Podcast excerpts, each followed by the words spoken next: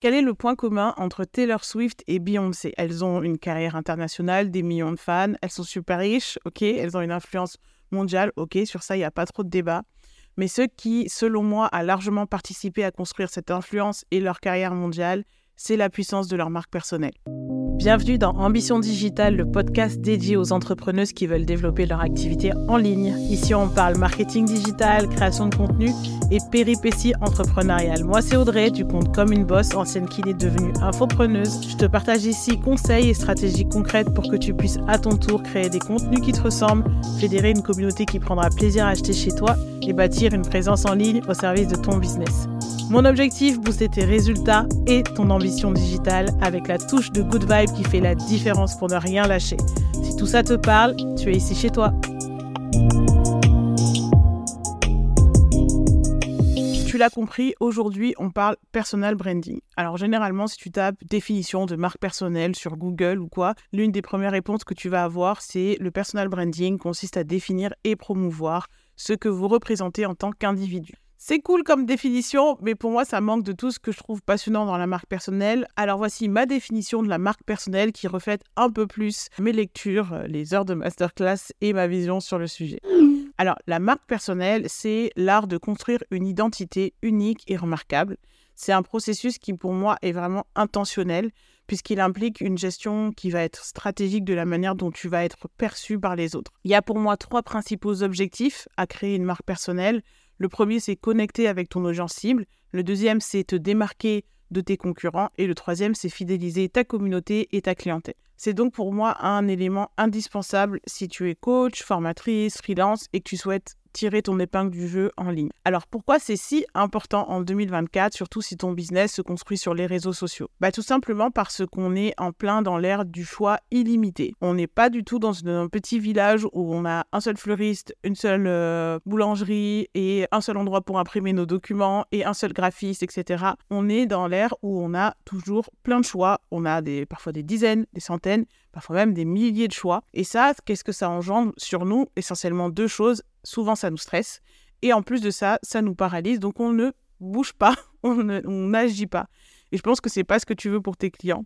Et si tu veux améliorer l'expérience d'achat de tes clients et booster tes ventes, l'une des meilleures choses que tu puisses faire, c'est de les aider à savoir en fait qu'ils rêvent de bosser avec toi, qu'ils ont vraiment envie de bosser avec toi et l'une des meilleures façons pour fluidifier tout ce processus, c'est de construire une marque personnelle. Tu vas créer l'attraction et tu vas créer la différenciation. C'est deux choses qui facilitent le choix et l'action pour tes clients. Bon, tu as compris, j'adore parler de marque, j'adore parler de marque personnelle parce que je pense que ça peut vraiment propulser un business en ligne. Même personnellement, j'ai toujours été intéressée par le branding et comment on construit une marque qui est vraiment reconnaissable et qui, et qui fidélise. Mais je dirais que la première fois que je me suis plongée dedans à fond, c'est au lancement d'Urban Mécène. Donc, c'était mon asso euh, qui organisait des événements de danse. Et je voulais en fait que nos événements soient vraiment différents. Et surtout, euh, l'image que j'avais, euh, un petit peu, je dirais, la vision que j'avais en tête, c'est d'avoir vraiment une communauté de danseurs qui étaient fidèles et qui s'identifiaient vraiment fièrement à la marque. Donc je voulais déjà dès le départ, par exemple, un logo que les participants seraient fiers de porter, que les danseurs seraient fiers de porter. Et donc après, quand on l'a mis, quand on a designé nos t-shirts, je me rappelle que je voulais vraiment que les artistes, parce que généralement, nous, on, invitait des artistes, hein, d'accord, pour euh, faire euh, le cours, pour faire la masterclass. Et donc souvent, c'est des artistes qui ont déjà une communauté, qui ont, qui ont souvent euh, une certaine notoriété sur les réseaux et tout ça, et, et qui sont reconnus dans leur domaine. Et donc l'idée, c'était que eux, que l'envie de porter nos vêtements vienne d'eux. Et euh, du, côté des élèves, l'idée, c'était que les élèves aient vraiment envie euh, ben, d'être identifiés à Urban Mécène, d'être identifiés à la marque.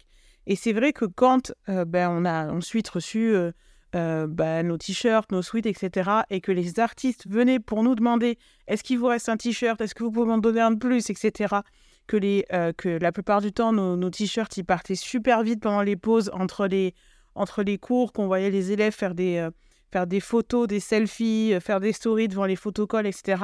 Ça nous a, enfin, ça fait super plaisir de voir en fait qu'il y avait cette notion de euh, entre guillemets fierté d'appartenir à la communauté urbaine mécène. Et ensuite, quand moi j'ai construit comme une bosse, la première raison pour laquelle moi personnellement j'ai voulu construire une marque personnelle, c'était pas pour vendre en fait de base, c'était pour avoir des contenus qui me ressemblent vraiment et ne pas avoir euh, de clientes relou. Ça, c'était un. et deux, ne pas avoir à négocier pendant des heures euh, pendant les appels découverts. Parce qu'à la base, bah, moi, je savais pas trop comment on faisait un appel découverte et tout ça. Et en fait, j'avais, je sais pas, je pense que j'avais pas envie de devoir négocier. Et je me suis dit, euh, je vais peut-être trouver un raccourci. Et le raccourci pour moi, c'était travaille vraiment ta marque, fais en sorte que les gens aient vraiment tous les éléments qui font qu'ils savent s'ils ils ont envie de bosser avec toi ou pas. Et comme ça, quand tu les as au téléphone ou quand tu échanges avec un DM ou quand ils voient ta story passer, par exemple, bah, ils n'ont pas besoin de 1000 ans, on va dire, pour se décider. Et, euh, et c'est vrai que quand j'ai fait le premier lancement, enfin la première ouverture de mes places de coaching, le fameux lancement euh, qui a duré quelques heures en story, l'un des retours que j'avais euh, quand j'échangeais avec les abonnés qui étaient intéressés, c'est j'adore ton énergie, j'adore ce que tu fais, c'est avec toi que je veux travailler. Dis-moi, en gros, dis-moi juste comment on fait. Et c'est vrai que ça, c'est euh, un travail qui se fait du coup en amont, parce que le branding, ça se fait en amont. Hein.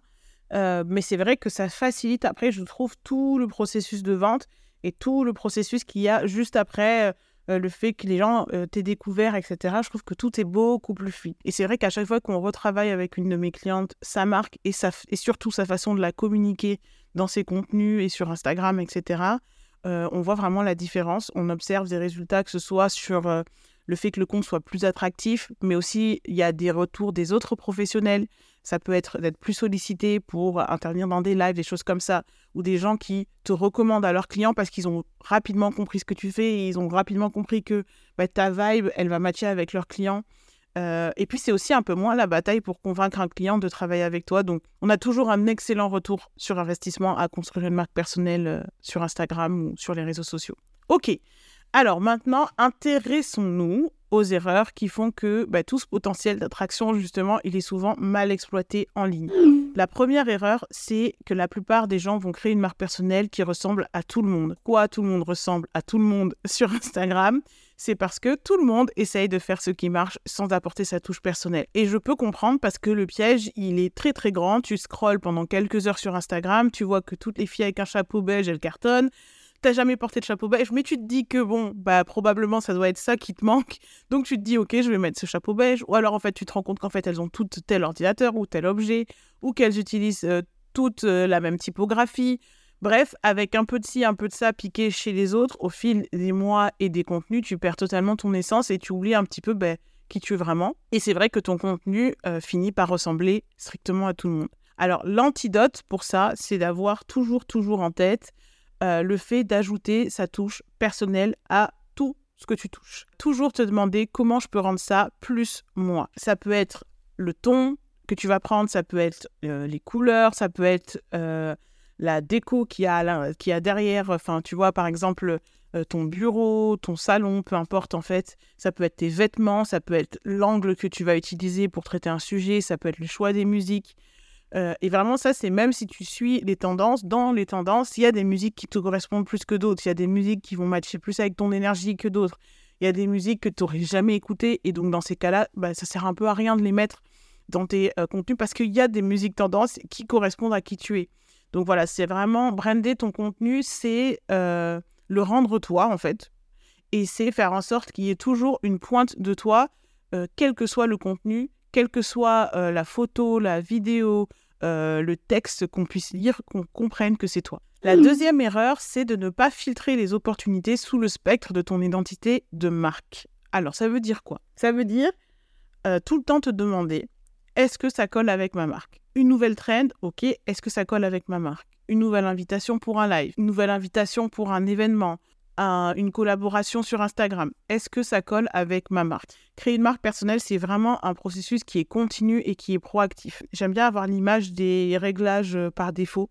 En fait, ta marque personnelle, si tu la touches pas, si tu ne la construis pas, il y a quand même une marque personnelle qui va être euh, bah, celle qui est par défaut. Tu renvoies quand même une image sur Instagram, peu importe, sur tes contenus, etc.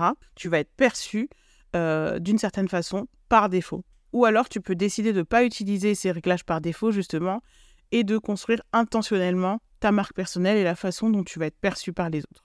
Donc, le rappel de l'erreur numéro 2, c'est si ça colle pas avec ta marque, c'est non. L'erreur numéro 3, c'est de penser qu'être toi n'est pas suffisant. Ça, je le rencontre très souvent avec mes clientes. en fait, qui pensent que elles doivent ajouter quelque chose, qu'il manque quelque chose. alors qu'en fait, il manque rien du tout. il manque rien du tout. Il suffit juste en fait de faire avec ce qui est là et de bien l'organiser pour que ce soit un ensemble que les gens peuvent comprendre et auquel ils peuvent s'identifier.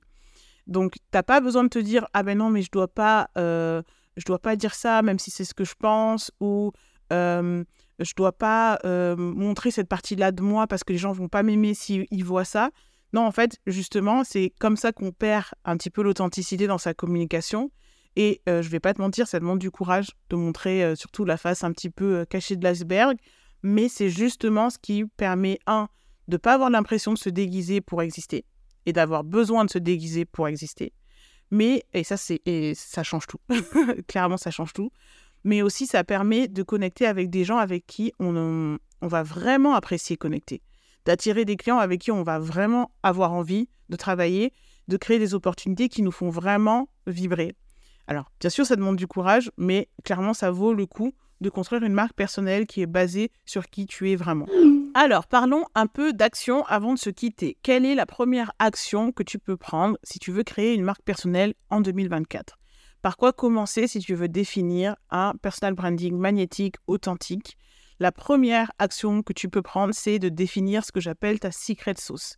Et ça, ça passe par explorer ou réexplorer ce qui te rend unique. Et euh, j'aime bien prendre l'image d'un tableau, parce que souvent, quand on se dit euh, qu'est-ce qui me rend unique, on cherche un truc extraordinaire, un truc de fou que personne n'a, que, non, c'est pas forcément tout ça. Parfois, c'est juste l'ensemble des touches euh, de couleurs que tu vas donner à ton tableau qui font l'œuvre globale et c'est tes passions, tes valeurs, ton histoire personnelle, euh, le message que tu veux transmettre. C'est un petit peu tout ça qui va faire ta secret sauce.